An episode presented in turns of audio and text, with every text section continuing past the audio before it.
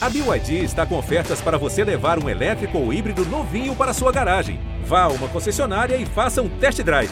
BYD, construa seus sonhos. Eleições 2022. Aconteceu hoje em Salvador a primeira convenção partidária para oficializar um candidato ao governo do estado. O Partido Liberal confirmou o nome do ex-ministro da Cidadania, João Roma, para concorrer ao cargo. A gente vai falar agora das eleições 2022, porque a federação formada pelos partidos Socialismo e Liberdade, PSOL e Rede Sustentabilidade confirmou hoje o nome do cientista social Kleber Rosa como candidato a governador da Bahia. A federação formada pelo Partido dos Trabalhadores, PT, Partido Comunista do Brasil, PCB e Partido Verde, PV, confirmou hoje o nome do ex-secretário estadual de Educação, Jerônimo Rodrigues, como candidato a governador da Bahia. O Partido Comunista Brasileiro, PCB, confirmou hoje o nome do geógrafo Giovanni D'Amico como candidato a governador da Bahia. O prazo para a realização das convenções começou no dia 20 de julho e vai até 5 de agosto. Ainda falando das eleições 2022, o Partido União Brasil confirmou hoje o nome do ex-prefeito de Salvador, ACM Neto, como candidato a governador da Bahia. Partido da Causa Operária, o PCO, confirmou candidatura ao governo do Estado. A convenção aconteceu dentro do prazo definido pela Justiça Eleitoral, encerrado no dia 5 de agosto, mas a imprensa não foi convidada para o evento. O nome escolhido foi do motorista por aplicativo Marcelo Millet. Com isso, a Bahia tem seis candidatos ao governo do Estado. Os seis candidatos que acabam de ser citados estão confirmados na disputa para o cargo de governador da Bahia. O período das convenções partidárias terminou no dia 5 de agosto. E agora as chapas eleitorais têm até o dia 15 de agosto para formalizar as candidaturas no Tribunal Superior Eleitoral, TSE. Entre a formação de coligações, federações partidárias e aliados políticos, vemos o cenário eleitoral em ebulição com a proximidade das eleições no dia 2 de outubro. Pois é, Valma, com 417 municípios, a Bahia possui pouco mais de 11 milhões de eleitores aptos a votar. É o quarto maior contingente de eleitores do Brasil, atrás apenas de São Paulo, Minas e Rio de Janeiro. Entre os municípios brasileiros, Salvador tem o quinto maior colégio eleitoral do país, com quase 2 milhões de eleitores, atrás de São Paulo, Rio de Janeiro, Brasília e Belo Horizonte. Quando comparamos em relação à votação de 2018, a Bahia ganhou quase 900 mil novos eleitores, um aumento de 8,6%. Com números tão expressivos, a corrida eleitoral na Bahia é sempre acirrada quando o assunto é governo do Estado. São muitas cidades, longas viagens pelo interior e realidades distintas em diferentes regiões. E se a Bahia é um Estado tão diverso, é natural que tenha uma pluralidade de posicionamentos políticos. Sim, com certeza. Existem articulações que tornam ainda mais complexo o pleito deste ano, como a política nacional, o apoio de candidatos à presidência, além das decisões ligadas com a indicação aos cargos de senador e deputado. E é por isso que nessa edição do podcast Eu Te Explico, nós conversamos com dois especialistas que nos ajudam a entender o cenário eleitoral na Bahia. Nossos entrevistados são o doutor em Ciências Sociais, Cláudio André de Souza, que é professor de Ciência Política, e também o cientista político, professor e pesquisador Paulo Fábio Dantas. Eu sou Camila Marinho, repórter e apresentadora da TV Bahia. E eu sou Valma Silva, editora do G1 Bahia. Esta é a edição de número 71 do podcast Eu Te Explico. A gente começa conversando com o Cláudio André Souza. Seja bem-vindo ao nosso podcast. Cláudio, nós terminamos o período das convenções com seis candidatos na disputa pelo cargo de governador da Bahia, né? Essa última candidatura foi lançada já no apagar das luzes pelo PCO, quando nem se esperava mais que o partido fosse lançar um candidato ao governo da Bahia. Qual é o cenário, qual é o resumo que nós temos dessas possibilidades de voto aqui no nosso estado? Oi, Valma. Nós somos, na Bahia, o quarto maior colégio eleitoral do país. Então, é importante a gente destacar o quanto as estratégias eleitorais na Bahia passam né, pelas eleições presidenciais, passam por um contexto mais amplo né, de estratégia e ação dos partidos. Eu vejo que nós temos uma polarização que já está constituída, né, de acordo com as eleições anteriores, que envolve né, o Partido dos Trabalhadores e o atual União Brasil, né, que era o Partido Democratas. Essa polarização marca as últimas décadas na política baiana e temos, né, em algumas eleições, de maneira pontual, alguma força política que se coloca como uma espécie de terceira via. Então, em um determinado momento foi o PMDB, agora, nessas eleições, a gente tem a candidatura de João Roma como uma candidatura de oposição ao PT e, sobretudo, que busca criar um palanque para o presidente Jair Bolsonaro, que é candidato à reeleição. Eu vejo que há, uma marca constituída, portanto, né, dessa polarização como algo que constitui a, a, a, o padrão de competição política na Bahia. E vejo que quando a gente olha para os partidos políticos com mais força, a gente percebe que temos tido quatro partidos se destacando nas últimas eleições. A gente tem o atual União Brasil, também o PT, e é, como coadjuvantes com grande protagonismo, o PP, liderado pelo ex-vice-governador João Leão e o candidato ao Senado Cacá Leão, também o PSD do senador Otto Alencar, dois partidos que são importantes nessa arena de disputa eleitoral na Bahia. Cláudia, é exatamente isso que a gente queria né, entender mais. A gente chega num momento de um, é um. Tem embate histórico né, das candidaturas de grupos políticos aqui na Bahia, tanto do candidato a Semineto quanto do candidato do Partido dos Trabalhadores. Como é que fica a disputa esse ano nesse embate direto entre a Semineto e Jerônimo Rodrigues, que é o candidato do PT? Levando em consideração que eh, essa candidatura de Neto acontece 20 anos depois da última candidatura, no caso de Paulo Souto. Então, como é que fica esse ano, esse embate? A gente tem um cenário constituído né, que foi muito bem delineado e diria até mesmo que planejado. Né? A gente teve uma ascensão meteórica do Assemineto na política baiana, foi deputado federal muito jovem, o mais votado na eleição de 2002, e 20 anos depois ele é, mostra uma trajetória linear de carreira política, né, a qual passou por uma gestão muito bem avaliada na Prefeitura de Salvador.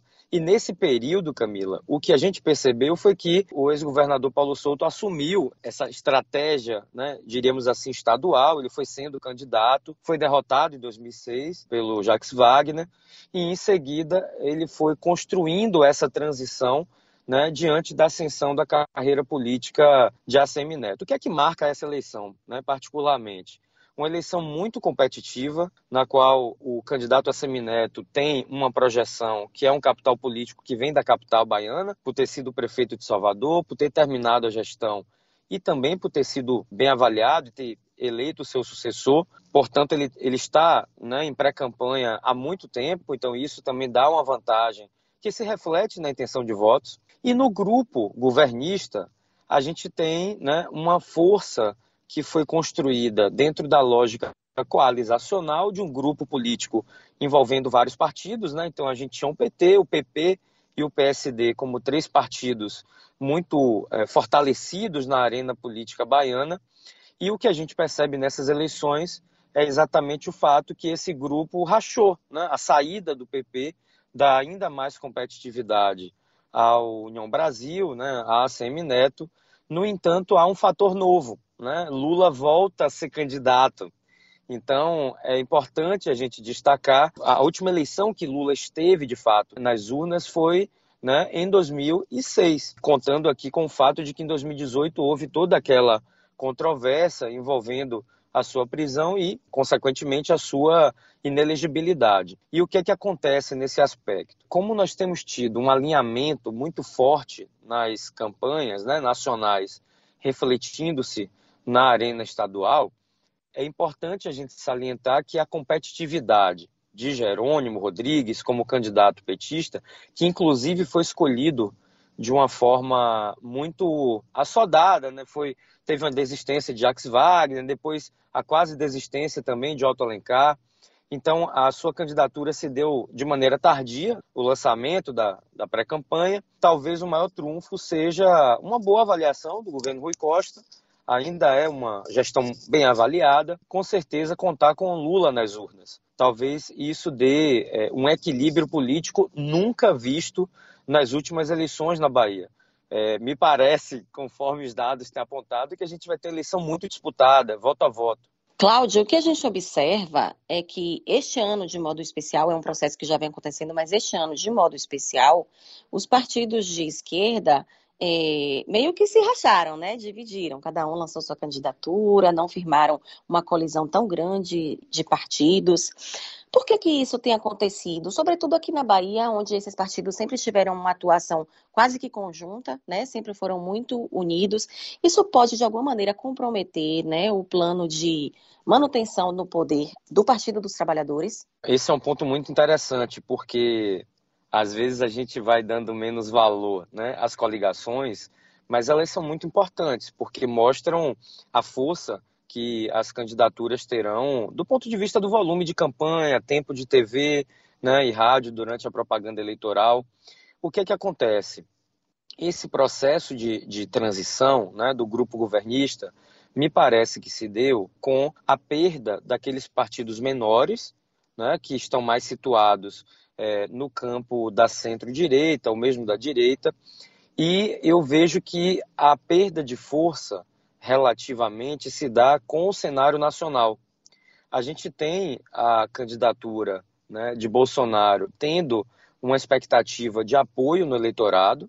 Então, alguns partidos, por exemplo, que marcharam durante o período com o governo estadual, com essa base né, de coalizão do PT saíram. É um exemplo o PRB. Lá atrás já fez parte do grupo. Também é, a gente tem o caso do PDT, que foi atraído né, para a chapa de Assemineto, sobretudo por um arranjo nacional, que agora também se dá né, com a indicação da candidata vice-presidente, a vice-prefeita de Salvador, Ana Paula Matos.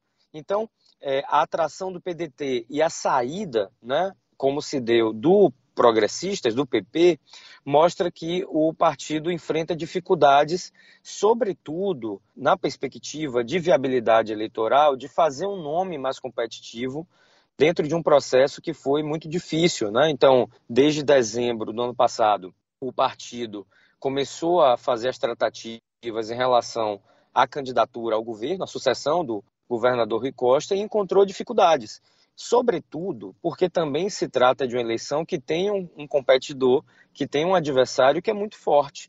Né, que vem se mostrando muito forte desde a pré-campanha, que é a Semineto. Então, essa expectativa de um candidato mais forte né, também baliza os partidos menores a fazerem acordos, a, a buscar realmente criar uma expectativa de vitória que é diferente. Eu vejo que, se a gente for comparar o que tinha de expectativa de vitória né, do grupo petista em 2014, quando Rui Costa também era relativamente desconhecido, ainda é, se mostrava com pouca intenção de votos né, nas pesquisas. Se a gente comparar com a situação que temos agora, a gente vai perceber que ela é um pouco mais é, adversa, né, porque também o lançamento feito pelo, pelo PT é de uma, um candidato que nunca esteve nas urnas que tem um grau de desconhecimento que ainda é muito grande, né, comparado a outros cenários. No entanto, é uma expectativa que vai se dar, que é a questão do alinhamento nacional. Vejam que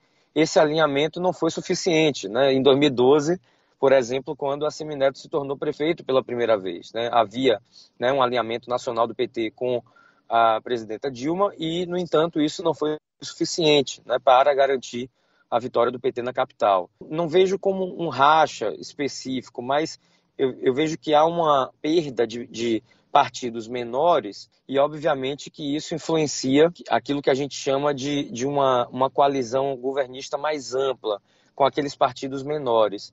O que é interessante perceber é que nós tivemos um grande equilíbrio, né? porque nas eleições de 2020, para a gente ter uma ideia, 65,46% do eleitorado baiano votou no PT, no D, no PP ou no PSD. Então, nós temos uma grande concentração de preferência de votos nestes quatro partidos. E a gente tem um de cada lado, né? O União Brasil ficou com o PP e o PT manteve a sua aliança com o PSD. Então, é, eu vejo que apesar de uma grande diferença, né, de um número maior de partidos para a União Brasil, a gente consegue ver um certo equilíbrio político, o que torna, portanto, a eleição muito disputada, muito competitiva.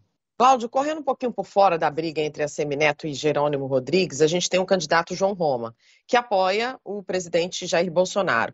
Qual que é o impacto do bolsonarismo em uma eleição aqui na Bahia?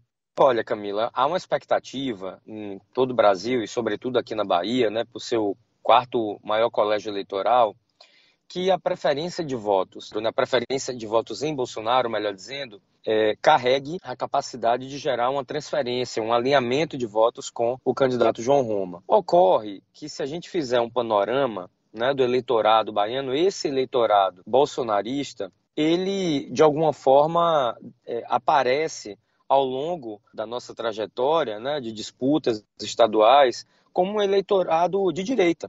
Né? Então, é um eleitorado que tem uma preferência de votos independente é, do presidente. Então, as pesquisas estão mostrando que o eleitorado bolsonarista está com a Semineto, assim como uma parte do eleitorado lulista também. Então, eu vejo que o maior desafio para o candidato João Roma é de fato conseguir se colocar como alguém que se diferencie, por exemplo, do candidato a Semineto para conseguir atrair esses votos. É o mesmo desafio é, que está colocado para Jerônimo, né, que é ser o candidato lulista dessas eleições e aparecer melhor e conseguir reverter a intenção de votos é, é, de, de, do eleitorado lulista para si.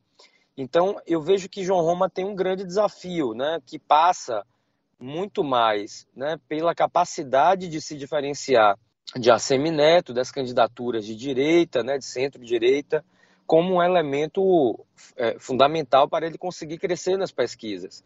Mas esse alinhamento por si só, ele vai precisar de questões ideológicas mais profundas. Ou seja, é, para João Roma é, ter é, sucesso, para ele ser bem sucedido, vai precisar que esse voto bolsonarista ele seja radicalizado ao ponto né, que é, de fato ele consiga dobrar com Bolsonaro, causando um alinhamento. Eu vejo que o seu crescimento está muito limitado à condição de reverter a sua pouca intenção de votos nesse nicho do eleitorado.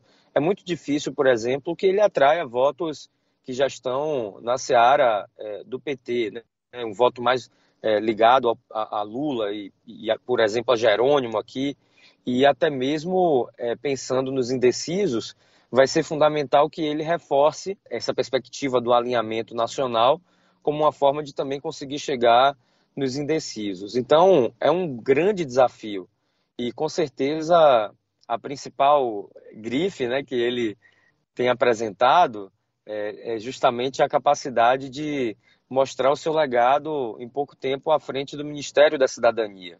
Como é que a gente pode explicar, por exemplo, lulistas e bolsonaristas com a Semineto? A Semineto que decidiu não nacionalizar a campanha dele. Como é que a gente explica esse racha aqui? É algo para ser estudado por pesquisas qualitativas, né? para ter um, um, aprofundamento mais é, cirúrgico em relação a, a, a esse fenômeno. Mas eu acho que tem algumas hipóteses que a gente pode já levantar. Primeiro, né, um maior conhecimento no eleitorado, e também uma pré-campanha mais bem sucedida, né? se colocando como pré-candidato, dialogando com a população né? e, ao mesmo tempo, saindo de uma estratégia que marca a carreira política de Assemineto, que foi o antipetismo. Me parece que há um deslocamento para uma posição mais moderada, né? que se reflete nessa estratégia de é, ser visto como um candidato que é independente do que está acontecendo na arena é, presidencial. Eu vejo como uma estratégia muito inteligente, porém arriscada, porque o eleitorado baiano tem um histórico de alinhamento, né? E obviamente que a gente tem visto essa sucessão né, de, de alinhamentos ao longo das eleições desde os anos 2000. A outra hipótese, que eu acho também importante da gente é, levantar, é talvez o fato do desconhecimento dos outros, dos outros candidatos. Então, a partir de agora, a vantagem que a Semineto possui nas pesquisas, ela vai precisar se consolidar. O que é que isso quer dizer?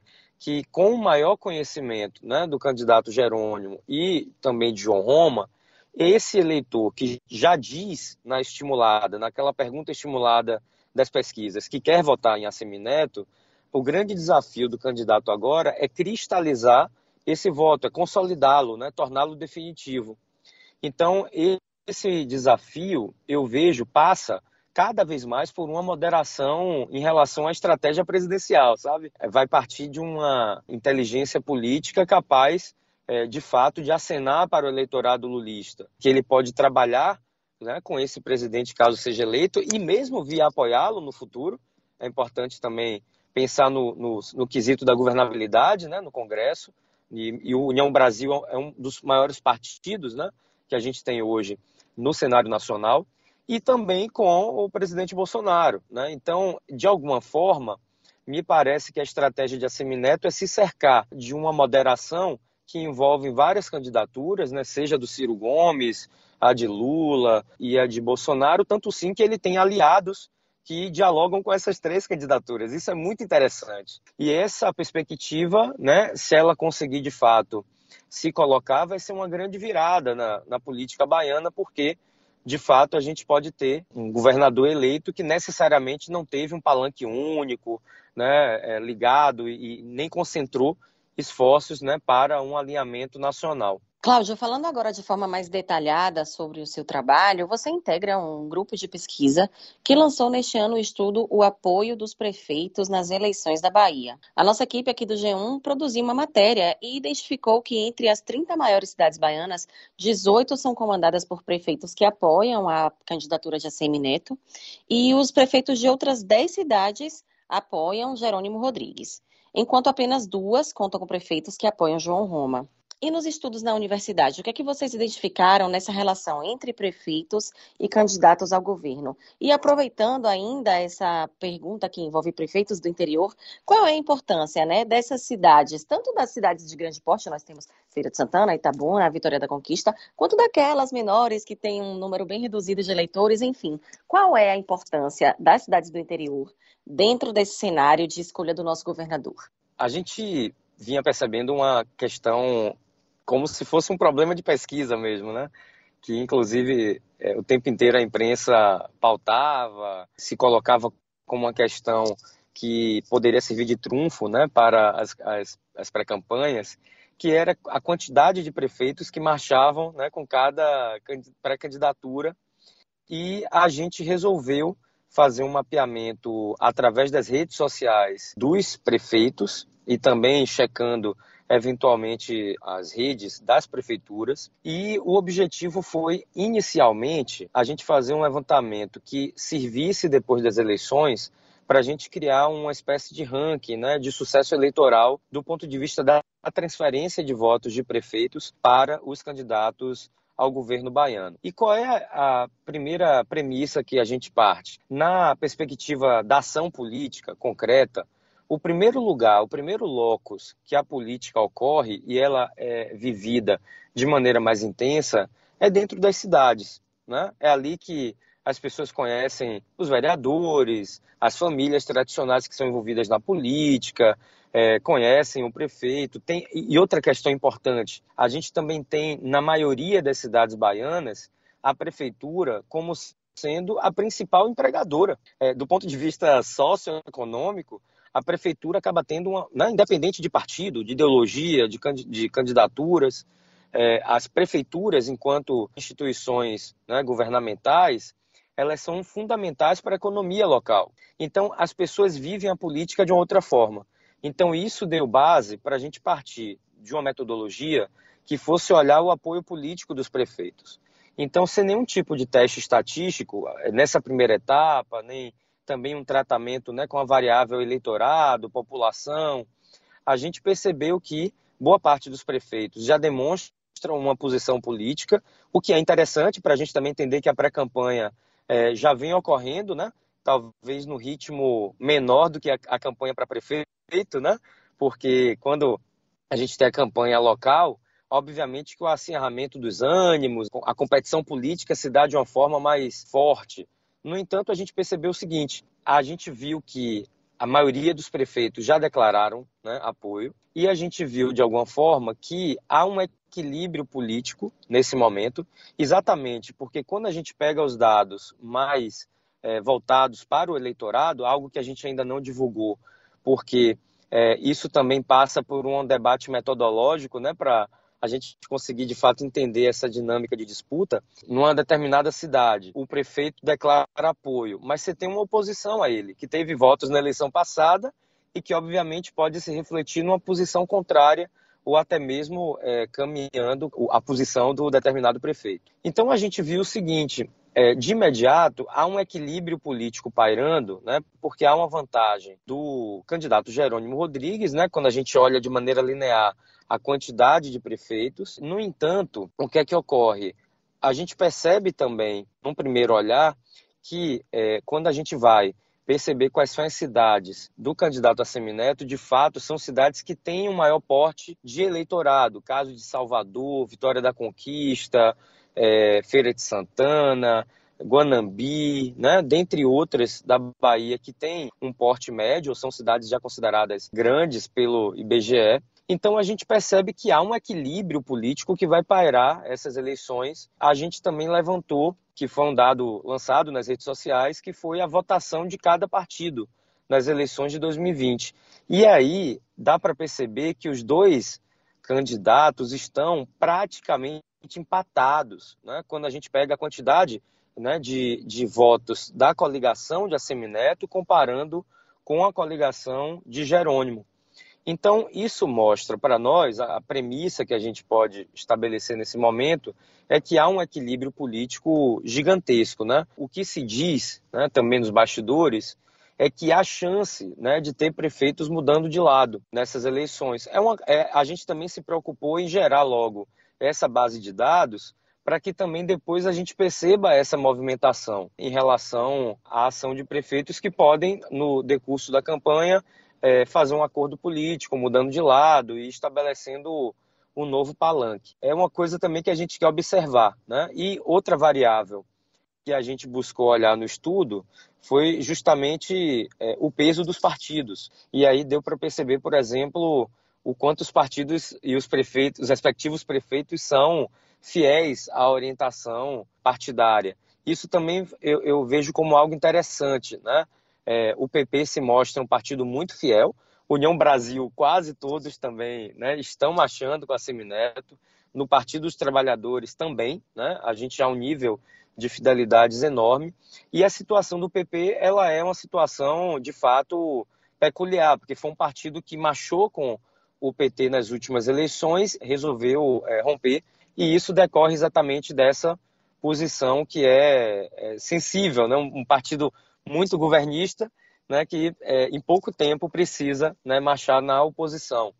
Mas é, é muito interessante que deu para a gente perceber o quanto, às vezes, a gente reclama dos partidos, mas eles são relativamente coerentes, né? eles têm orientação, eles constroem posições. Isso também é importante da gente perceber, o quanto os partidos são fundamentais né, para a disputa democrática. Uma disputa saudável, claro.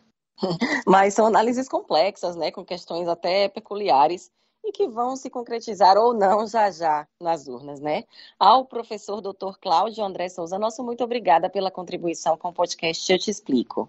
Obrigada, professor. Obrigado, valeu. Bom, quem participa agora com a gente aqui no Eu Te Explico é professor Paulo, bem-vindo aqui ao nosso podcast. Bom, e aqui na Bahia nós temos entre os candidatos ao governo João Roma, que apoia o presidente Jair Bolsonaro, e quatro candidatos de esquerda que apoiam a candidatura do ex-presidente Lula. De que modo a eleição presidencial pode influenciar nos votos para governo aqui na Bahia? Olha, Camila, Bolsonaro, porque é o presidente da República, porque tem na sua mão de recursos disponíveis na sua mão para e já provou que faz isso ser o menor limite. É claro que ele tem poder de influir no comportamento do eleitor em qualquer eleição do país, inclusive na Bahia. Né? Quer dizer, o comportamento do eleitor pode ser influenciado, evidentemente, pelos movimentos da campanha deste ator. Lula, por outros motivos, né? Pelo fato de ser uma, uma pessoa que foi, tem uma longa trajetória na política, foi presidente da República algumas vezes, é dotado de uma popularidade inegável. Então, é evidente que o ex-presidente Lula tem uma influência importante em qualquer eleição do país, especialmente no Nordeste, onde nós sabemos que ele tem um eleitorado cativo. Dito isso, reconhecendo isso, eu quero dizer que isso está longe de esgotar o conjunto de fatores que pode influir numa eleição para governador da Bahia ou para senador na Bahia. Porque, entre os outros fatores importantes também, está a avaliação que o eleitor faz dos políticos que estão aqui na Terra há algum tempo. Isso também não se pode dizer de antemão o que é que vai predominar, o que é que vai mais é, influir no voto do eleitor.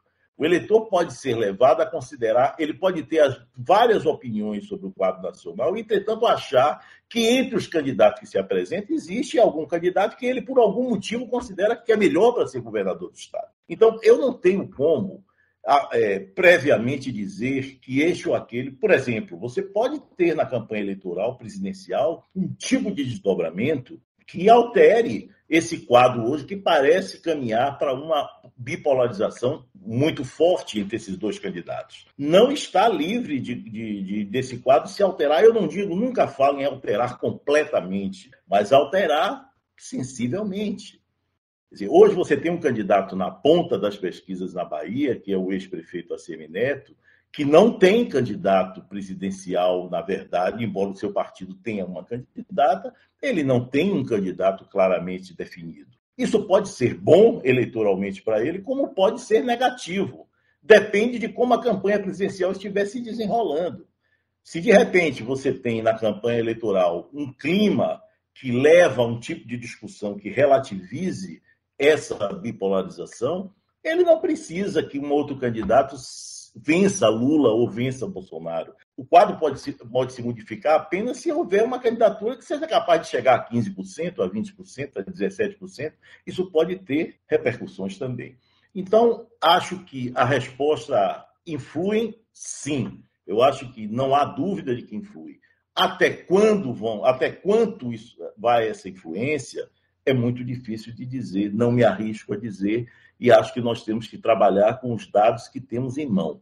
Um, as pesquisas. Dois, quais são os instrumentos que estão à disposição dos, dos candidatos para intervirem no processo eleitoral, isso envolve tempo de TV, recursos, etc, etc. Qual é o histórico de cada um desses candidatos dentro do Estado, que isso também é uma, uma questão de peso, e tudo isso vai influir, assim como vai influir a presença ou a vinculação que possa ser feita entre Lula, Bolsonaro e algum dos candidatos. E mais do que isso, por fim, para finalizar essa resposta que já está se alongando muito, é importante entender que a intenção de um candidato a governador de apoiar um candidato a presidente, ou vice-versa, de um candidato a presidente de apresentar um candidato a governador como candidato seu, não implica automaticamente que essa ligação será feita na cabeça do eleitor. Né? A Bahia está cheia de exemplos disso no passado.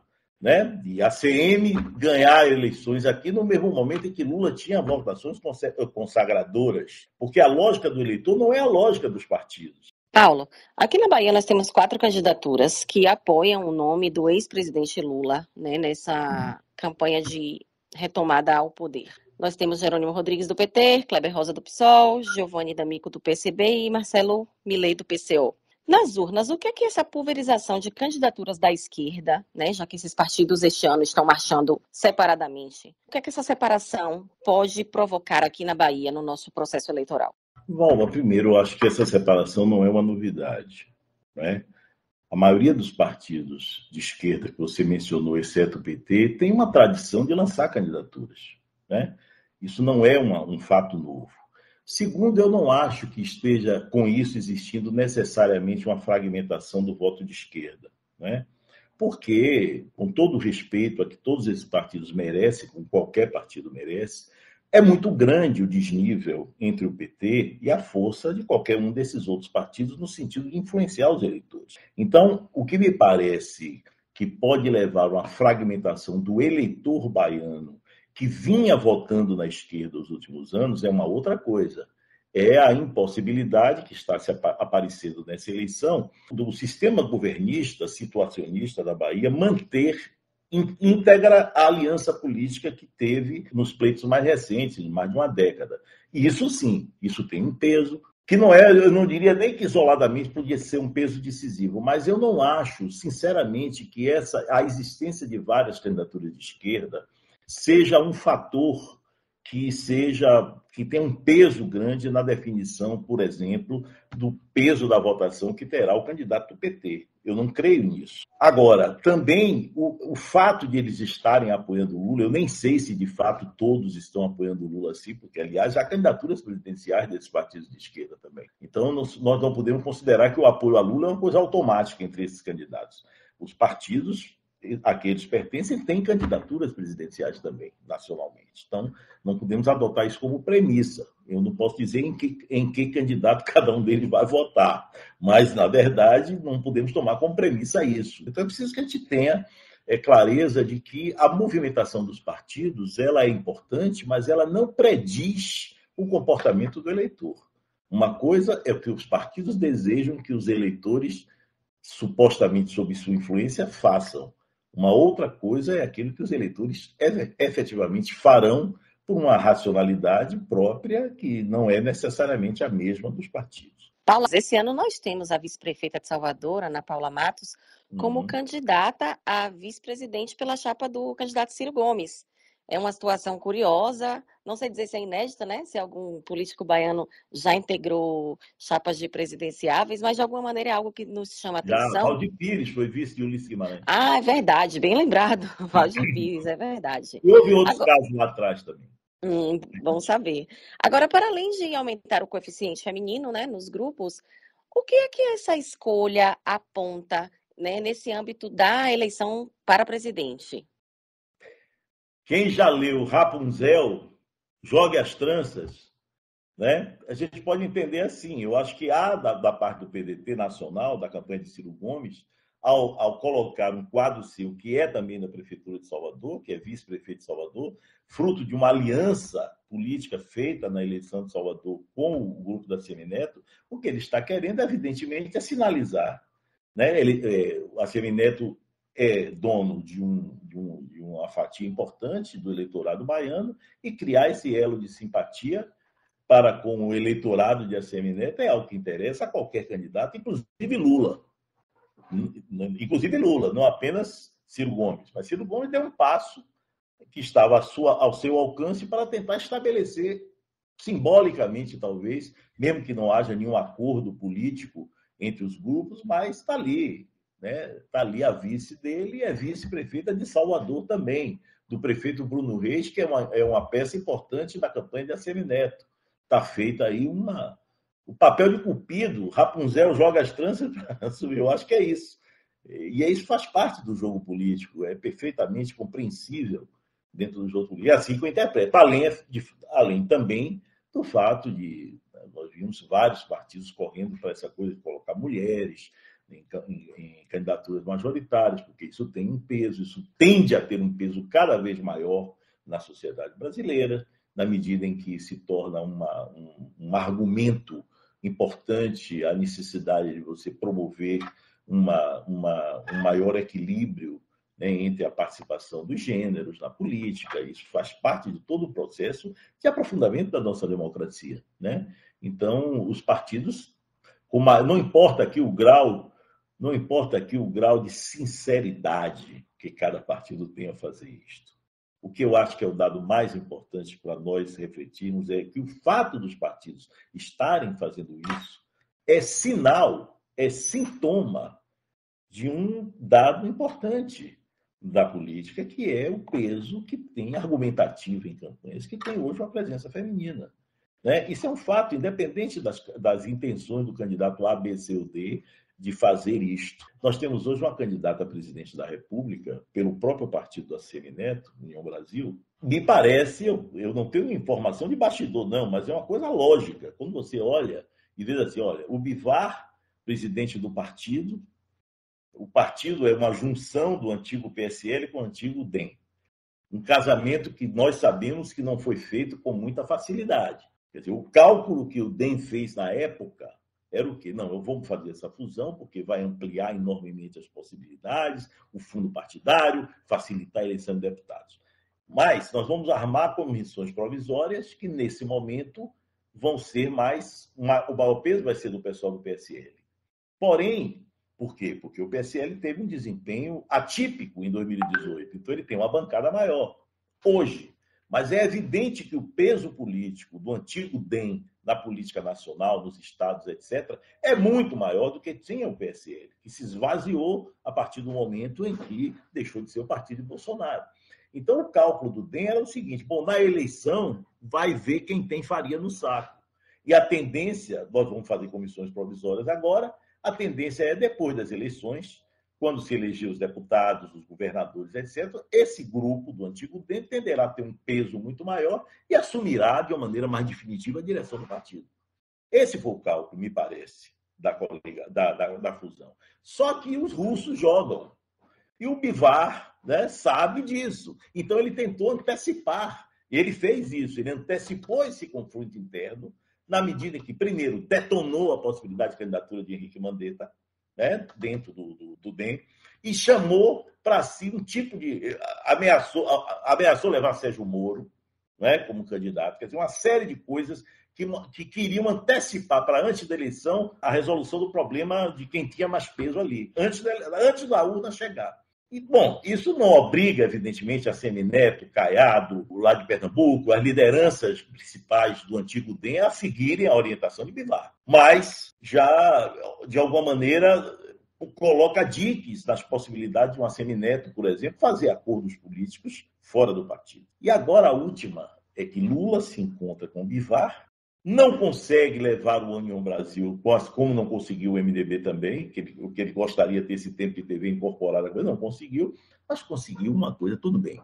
Vocês não podem vir apoiar, mas vocês não deixam a legenda solta, capaz de os votos do União Brasil no Brasil todo poderem ser pulverizados, mais pulverizados por vários candidatos. Poderá continuar acontecendo isso, mas pelo menos se colocou ali uma candidata escolhida a dedo, uma senadora do Mato Grosso do Sul, do mesmo estado da senadora Simone Tebet, que está ali, primeiro, para diluir a ideia que Simone Tebet vinha trabalhando, que era a única candidata, candidata mulher. Né? Não importa qual o discurso que a senadora fará, importa que ela vai diluir esse impacto. Importa também que ela pode puxar o seu tempo, o tempo de campanha, que vai ser quase igual ao de Simone Tebet, para travar discussões sobre a política do Mato Grosso do Sul, desviar o foco da candidata presidente. Não sei se vai conseguir, porque a candidata do MDB é uma candidata, uma política muito experiente. Mas é evidente que isso é uma jogada eleitoral, no sentido de esvaziar a possibilidade de crescimento que as pesquisas qualitativas indicavam que a candidata do MDB tinha. Não à toa houve todo aquele esforço por parte de um conjunto de forças, inclusive o PT, inclusive Lula, no sentido de inviabilizar essa candidatura no nascedor. Não foi possível. Continuará havendo todo um processo de disputa, de tentativa de obter apoios é, individuais de quadros do MDB, isso, isso continuará acontecendo. Mas o que eu quero dizer é que a, pre, a presença feminina na campanha, ela pode significar, a cada caso, coisas completamente diferentes. Cada caso pode significar coisa diferente, mas é inegável que esse fator é um fator de peso né, na, no debate eleitoral. Se tornou assim nos últimos anos e tende a ser cada vez mais assim. E acho que nós não devemos ver isso como um problema, muito pelo contrário. Nós temos que ver isso como uma das possibilidades de aprofundamento da democracia no Brasil. É, a participação feminina na política é cada vez mais exigida e, e, se faz cada vez mais necessária. De longe, um problema, isso é, pelo contrário, uma grande solução. Uhum. Paulo, é, já falamos um pouquinho sobre um panorama, né, sobre os candidatos ao governo, falamos também sobre o vice, mas para a gente poder encerrar, é, queria traçar um pouquinho o cenário para o Senado. Né? Hoje, aqui no Estado, nós temos uhum. vaga disputada por Cacaleão, do PP, Otto Alencar, do PSD, Raíssa Soares, do PL, Tâmara Azevedo, do PSOL, Marcelo Barreto, pelo PMN, Cícero Ribeiro, pelo PCO. Sai na frente dessa disputa os candidatos apoiados pelas grandes candidaturas? Porque as urnas normalmente não costumam surpreender quando o assunto é vaga ao Senado, não é mesmo? Ó, se nós formos nos orientar pelo que estão indicando as intenções de voto, eu acho que a predisposição do eleitor baiano não, não levará para essa polarização. Até agora não é isso que está indicando. Está indicando que o candidato do outro campo, diferente do ACM Neto, é do campo situacionista, até porque é senador, teve um razoável destaque, um papel dentro do Senado que não, não pode ser questionado, ele está usando isso para se tornar um candidato que está com uma vantagem, que não é uma vantagem tão grande quanto a que tem o ACM Neto na candidatura do governo, mas que dá a ele, hoje, possibilidades, se você. Dizer, precisa mudar muita coisa na intenção de voto dos eleitores para que haja uma disputa muito polarizada para o Senado. Acho que essa eleição do Senado, Camila, aqui, ela talvez envolva o principal elemento responsável por essa conjuntura eleitoral ser que está sendo. O governador Rui Costa era, nas, nas sondagens de intenção de voto, um, um, candidato, um candidato imbatível ao Senado. Um governador bem avaliado, um governador com, pela sua própria condição de governador, com acesso não é muito fácil ao conjunto dos municípios, e sem sinal de competição, eh, de um competidor forte para ele. É claro que isso esbarrou em dificuldades. A candidatura dele ao Senado, que seria um caminho mais lógico né, para um governador bem avaliado, que ele se afastasse e que ele fosse candidato ao Senado. Não apareceria candidatura ao Senado. O deslocamento da candidatura de Otto Alencar para o governo do Estado, para uma disputa difícil por Tassiano Neto, daria, entretanto, ao campo do PT condições competitivas nessa eleição do, do, do, governo muito maiores do que a que está tendo agora com um candidato desconhecido pela grande maioria do eleitorado. O caminho não foi por isso. E por que, que Otto Alencar pôde dizer que não queria ser candidato a governador e preferia ser candidato a senador, e isso ter prevalecido com o apoio do ex-governador Jacques Wagner? Fez porque o governador Rui Costa não levou até as últimas consequências a sua disposição inicial, que era a de ser candidato a senador. Se o governador tivesse usado o peso que tem um governador para dizer não, eu serei candidato, ele teria a possibilidade de embaralhar completamente essas cartas. Porque Otto Alencar poderia até ir embora para casa se não quisesse ser candidato a governador, mas ele não iria ser candidato a senador enfrentando o governador. Isso significaria uma, um, um chacoalhamento maior na aliança política, sem nenhuma dúvida, mas sem, não teríamos esse quadro hoje de uma eleição que está caminhando na Bahia para você ter, provavelmente, o mais provável, embora isso não tenha a ver com predição, a, a possibilidade grande de, de se eleger o governador de um campo e o senador de outro campo. O que será mais uma evidência, se acontecer, de que não existe no eleitorado baiano esta polarização que existe entre as forças políticas. Né? Porque nós podemos ter aqui um quadro, um quadro eleitoral, em que se eleja um candidato a governador de uma chapa, um candidato a senador de outra chapa, sem haver aquilo que em outros momentos houve. Né? No momento lá atrás de Antônio Carlos Magalhães, se quiserem votar em mim, votem também em Valdec Ornelas, para derrotar Valdir Pires. E conseguiu. Muitos questionam, pode ter havido, inclusive, fraude, mas, enfim, ele conseguiu vencer, derrotar Valdir. Como Wagner fez para eleger a chapa de senadores é, na época né, de Litz da Mata e Angelo Coronel, né? são candidatos do meu partido. Né? Essa é a chapa para fechar, como era Otto, como era. Entendeu? Então, não há, dessa vez não está havendo isso. Não está havendo essa verticalização. E eu acho, Camila, que a eleição para o Senado ela seria talvez uma, uma eleição mais competitiva se o candidato a senador fosse o, o vice-governador João Leão, que por razões de saúde não pôde entrar. Acho que a candidatura do seu filho até agora não demonstrou uma capacidade né, de, de entrar nesse território com tanta chance. Mas ninguém está aqui para fazer previsão. Que eu acho que é possível identificar é isto. O eleitorado da Bahia não pode, nesse momento, o seu a sua predisposição não é de acompanhar uma polarização. Professor Paulo, muito obrigada por traçar esse panorama geral das eleições aqui no Estado. Muito obrigada pela participação. Sucesso para o senhor. Eu que agradeço, Camila, Valma, a todos vocês e, e me despeço, me colocando à disposição sempre para você que nos acompanhou até aqui, o nosso muito obrigada e até a próxima. Obrigada, pessoal. Até a próxima. Eu te explico o podcast do G1 Bahia. Apresentação: Valma Silva e Camila Marinho. Produção e coordenação: Éder Luiz Santana. Edição: Rodolfo Lisboa. Gerente de jornalismo: Ana Raquel Copete.